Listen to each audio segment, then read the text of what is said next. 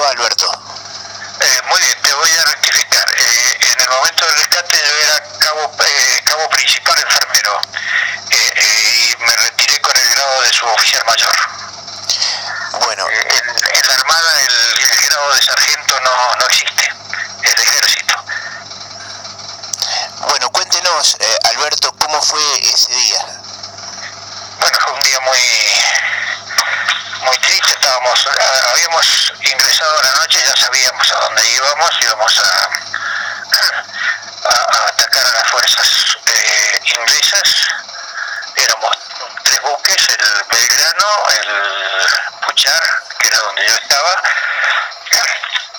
y el Piedra Buena. Este, y este, a partir de las 12 de la noche ingresamos en, en la zona donde teníamos que atacarlo, es decir, veníamos del hacia el noreste, estábamos navegando. Este, a la madrugada nos avisaron de que eh, por problemas de meteorología los aviones que podían atacar también no podían salir, entonces tuvimos que volvernos.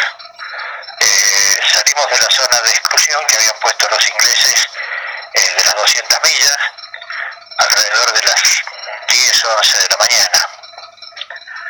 Entonces ya navegábamos más, más tranquilo porque teóricamente estábamos fuera del lugar donde se podía eh, luchar, digamos. Eh, y a las 4 de la tarde, yo estaba tomando justamente la guardia en ese momento, escuchamos una explosión muy grande.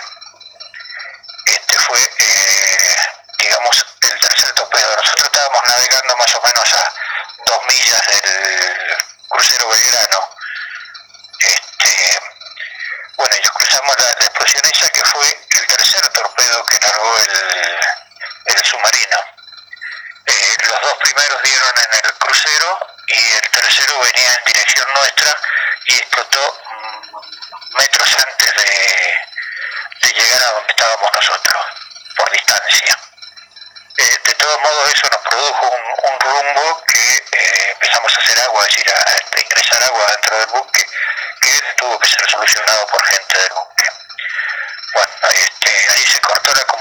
Con el, con el Belgrano, este, quisimos volver a, a, ver qué pasaba, pero el sonar dio que estaba el submarino en, zona, así que no volver era suicida.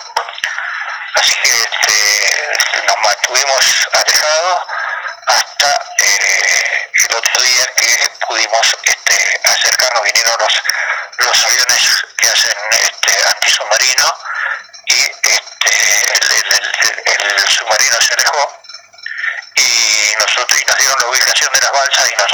acercamos.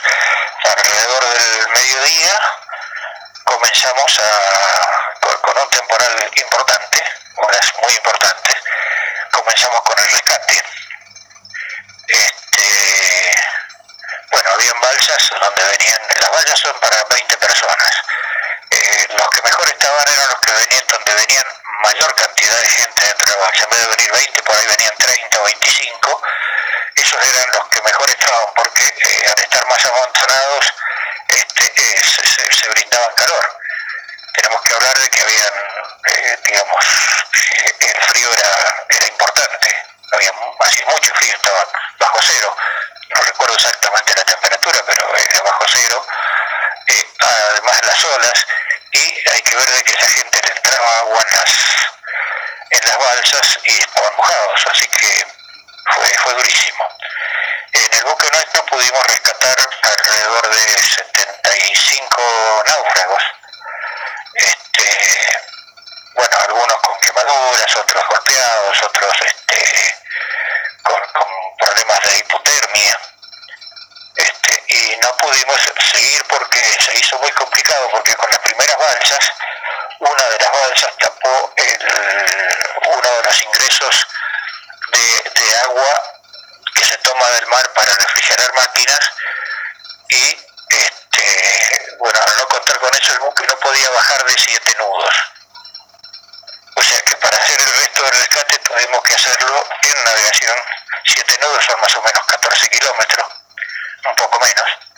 Este, y este, se bajaron los nadadores de rescate en un bote con zodíaco, esos de goma, y este, bueno, nos acercábamos, le pasábamos lo más cerca posible, salían eh, los nadadores de rescate a, buscarnos y este, los acercábamos al, al buque y los íbamos subiendo.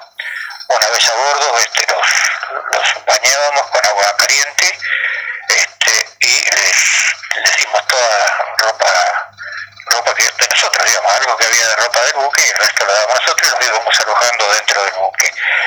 Eh, hubo que hacer curaciones a, mucha gente, este, y eh, pero el otro problema que tenía es que venían con este, medios deshidratados y con, con muchas náuseas, muchos vómitos por el oleaje que había. Mantenerse en esas balsas es, por más que uno esté acostumbrado al mar, es bastante, bastante complicado.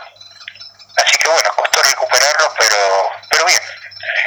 Este, dentro de todo, bastante bien. Eh, bueno, eh, le agradecemos el ratito con Radio Comunitaria Cuyún y estaremos atentos a estas situaciones. Bueno, eh, gracias por llamarme, muy amable. Hablábamos con el suboficial Alberto Di Césare,